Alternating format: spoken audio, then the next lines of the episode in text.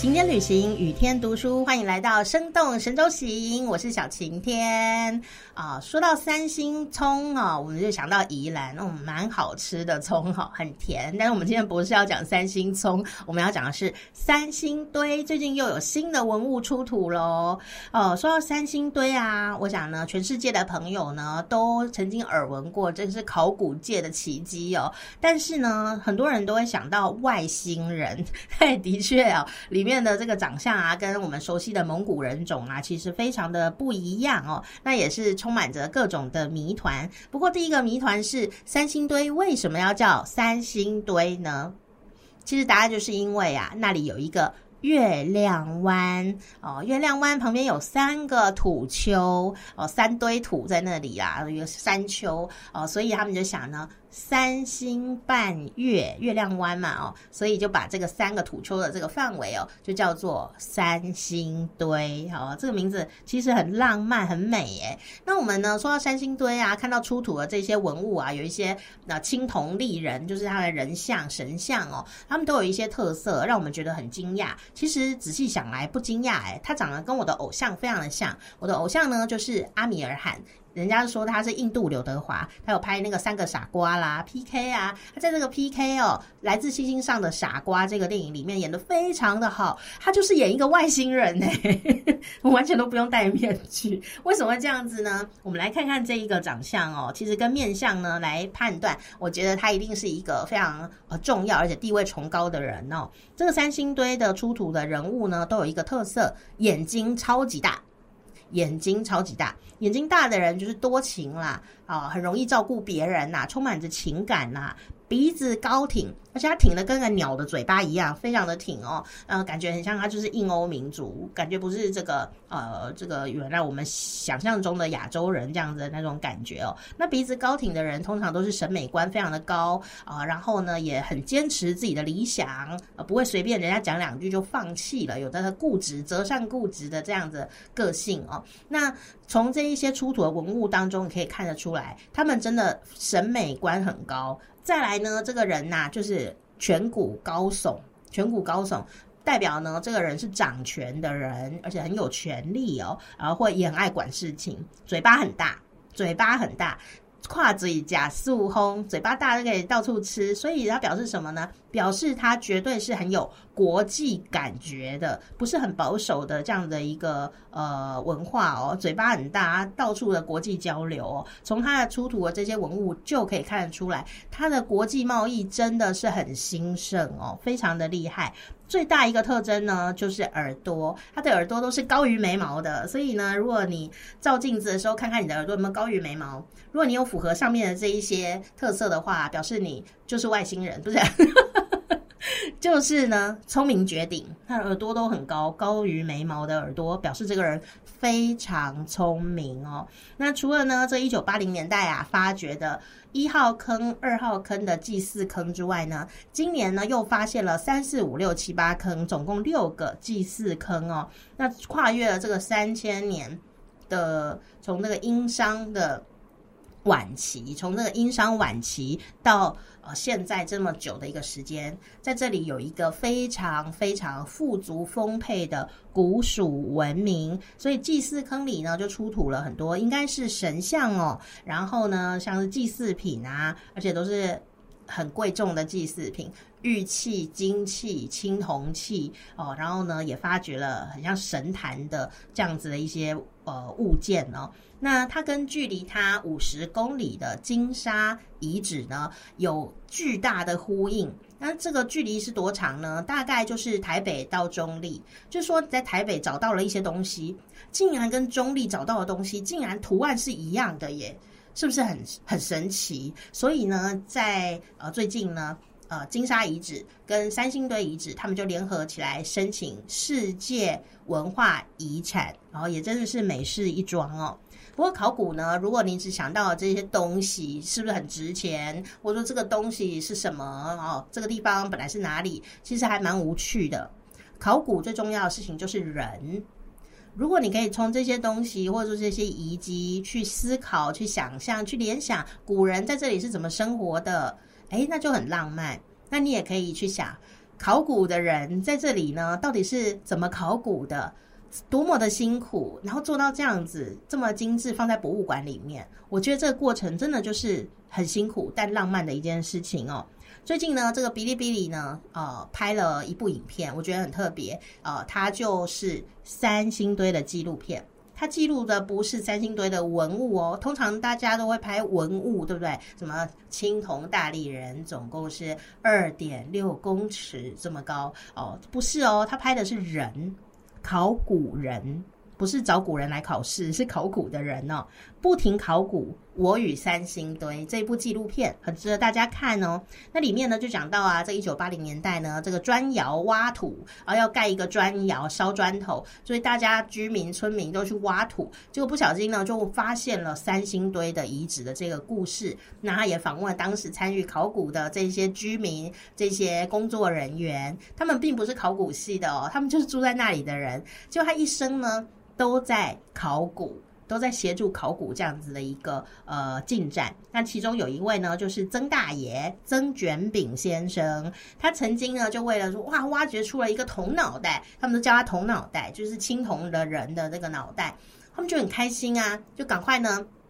赶快呢，就送到了这个文物局去哦。就回来的时候，因为太开心了，就不小心跌倒哦，撞断了牙齿。所以呢，这一颗撞断的牙齿也成为了呢，呃，他在三星堆考古当中的一个人生重要的大事哦。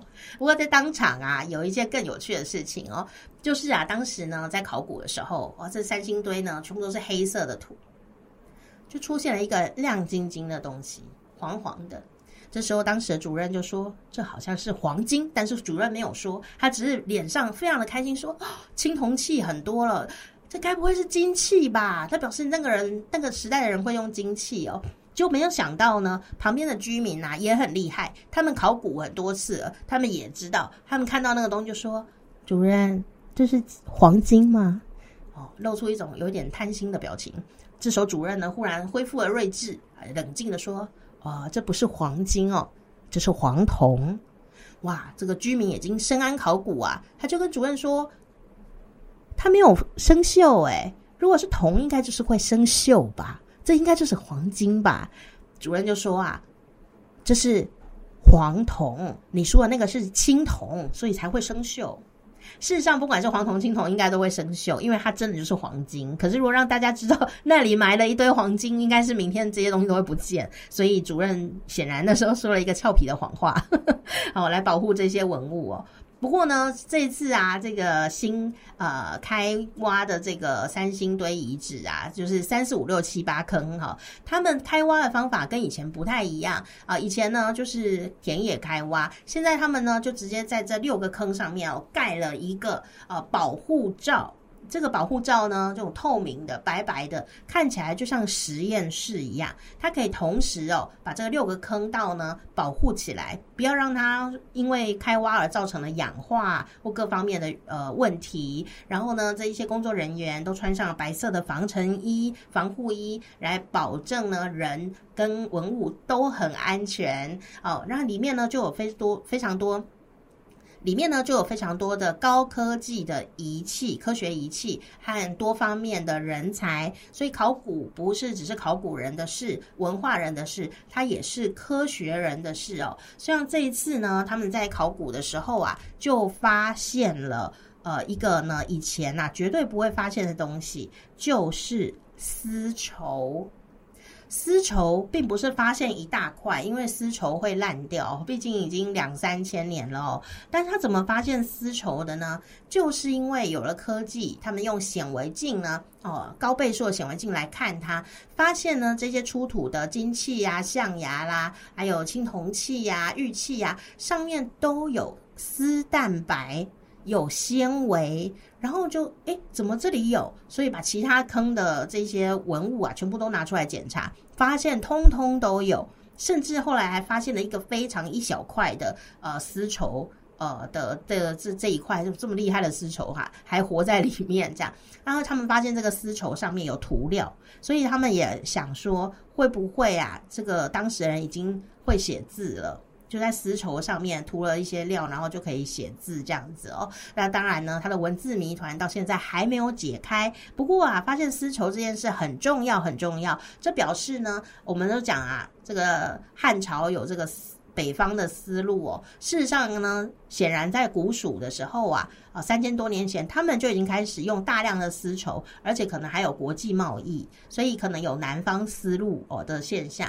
因为呢，在呃张骞汉朝的张骞通西域的时候，他去到了中亚，在那个地方呢，他就发现了这里中亚怎么会有四川的布料蜀布，还有一些四川的别的东西哦，有吃的啦，有用的，有穿的，这样很奇怪啊，就问当地的商人，当地的商人就说这个是天竺的商人买的。哦，就是阿米尔罕那个地方，印度。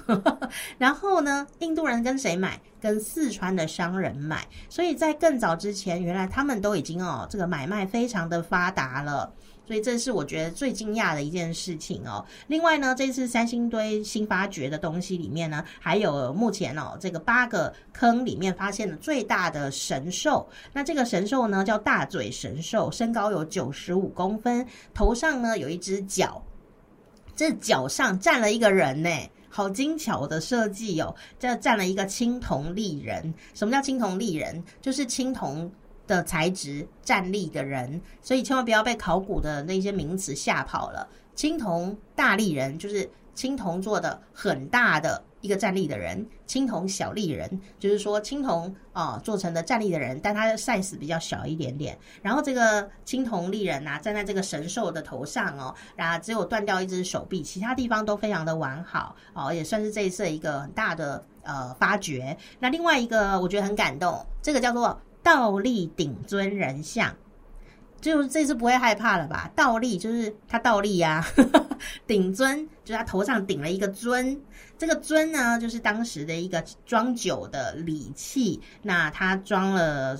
酒吗？我不知道，但是呢，它是一个孤形尊，有六十公分。孤形尊就是说它有八个棱角的这样的一个盛酒的礼器，它顶在头上，所以叫做顶尊哈。那这个尊就占了这个整个物件呢一半的高度哦。呃，那这个人看起来很像特技演员，因为他的整个身体是往后凹的，头也是往后凹的，所以他们都叫他特技演员哦。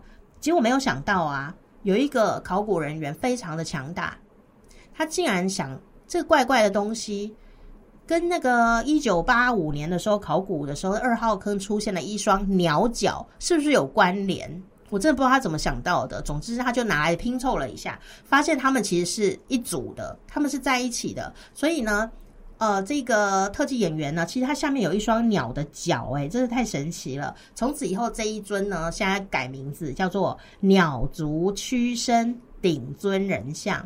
这你就很容易可以理解，鸟的脚身体曲着，然后呢顶着尊的一个人像哦啊。那说到这个呃，静静相望，因为一点不远，静静相望的金沙遗址啊，跟它呢也出现了一些类似的出土文物哦，因为他们撞脸了。这一次呢，在三星堆出土了一张黄金面具。跟这个金沙遗址出土的黄金面具啊，就是互相呼应哦。不过我想要说的事情呢，是黄金面具到底是怎么被发现的？我觉得很感动。你看到你现在开始搜寻金沙遗址博物馆或三星堆博物馆，你就会立刻看到，呃，那张面具是如此的华丽漂亮。可是你知道它一开始出土是长怎样吗？它长得就是一个这样，一团一团小烂纸。多多像那个从那个口袋有没有拿出来的一团卫生纸这样子，比较硬的卫生纸，这么的可怜，大概五十块那么大而已，然后非常的纠缠哦，啊，整个都脏兮兮，全部都是黑土，根本看不出来它是什么东西耶。但是呢，当时的考古团队啊，一旦发现金器，当然就是不是收起来，就赶快清理它。那黄金哦，很多人就会问说，它到底有多纯？呃，它收集到这个金器都有九十四点七趴的这样的纯度哦，所以很高，因此它很软，也就是因为这样，它就折的一个小球状哦。那结果呢，他们就是要用水啊，慢慢慢慢轻轻的冲，用那个小竹签，然后轻轻的把那个泥土清掉，慢慢的可以看出，哎，它好像有脸呢。就这样看，它好像有脸，好像有眼睛，好像有嘴巴。好像有鼻子哎，哦，大概推测出是什么的时候，轻轻的把它打开，轻轻的打开，打开了很久很久又很久以后，真的把它开了，就是一张黄金面具。然后当时大家都大声的。欢呼了起来，又要很小心，因为黄金很软，就很容易呢，呃，因此呢就掉落或者是破掉或者怎么样哦。那所以大家现在可以很轻松的在这个网站啊，或者是你亲自到这个金沙遗址博物馆、三星堆博物馆，看到这一些美丽的金器出土哦。其实啊，真的都是靠这些考古的专家们哦，非常细心、有耐心，而且呢还不能把它偷走的居民们，好善心。才能够看到这一些呃古代的精华的呃文物哦。那里面还有一个很有趣的事情哦，就是当时呢在挖这个金沙遗址的时候啊，呃大家就看说哇，考古队好辛苦哦，在这边挖来挖去。当地的居民呢就说：“你们需要这些瓷砖吗？”原来他们都挖回去当瓷砖了。原来那不是瓷砖呢，那就是玉的碎片。所以当下呢，这个主管呢 就说啊，请各位居民把你们家的瓷砖通通拿出来，还办了一个表扬大会哦，才让大家愿意把那些昂贵的瓷砖 拿出来，才能够拼凑成现在的样子。那刚刚讲到啊，这个三星堆的文字。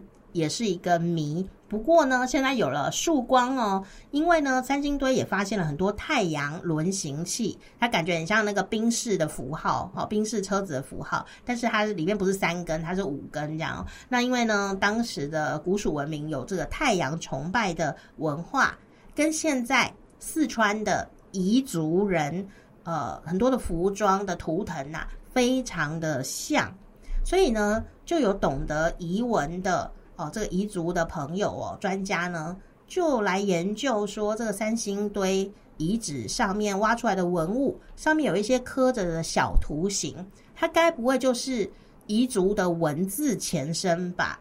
结果呢，做进行了非常认真的呃考察，他考察出了一段话，翻成中文就是阴阳人祭祀祖先。仰望神灵，听到这段话，我都觉得哇塞，超感动的，好像快要破解了世纪的谜团哦。嗯，果然就是一个祭祀坑的感觉。那目前呢，呃，他们也真的就在跟遗文的专家哦，互相的来呃继续探查。呃，我想应该很快呢就会知道。这上面到底是写些什么？我觉得这是非常感动的一件事情哦。那你也可以立刻呢到这个四川成都的三星堆博物馆以及金沙遗址博物馆呢，按上它的官官方，按上它的官方网站，你就可以窥之一二。当然有机会呢，到了四川的时候，也别忘了，千万一定要到这两个博物馆呢去逛一逛哦。生动神州行，我是小晴天，赶快订阅一下我们的频道，下一次我们再一起去旅行。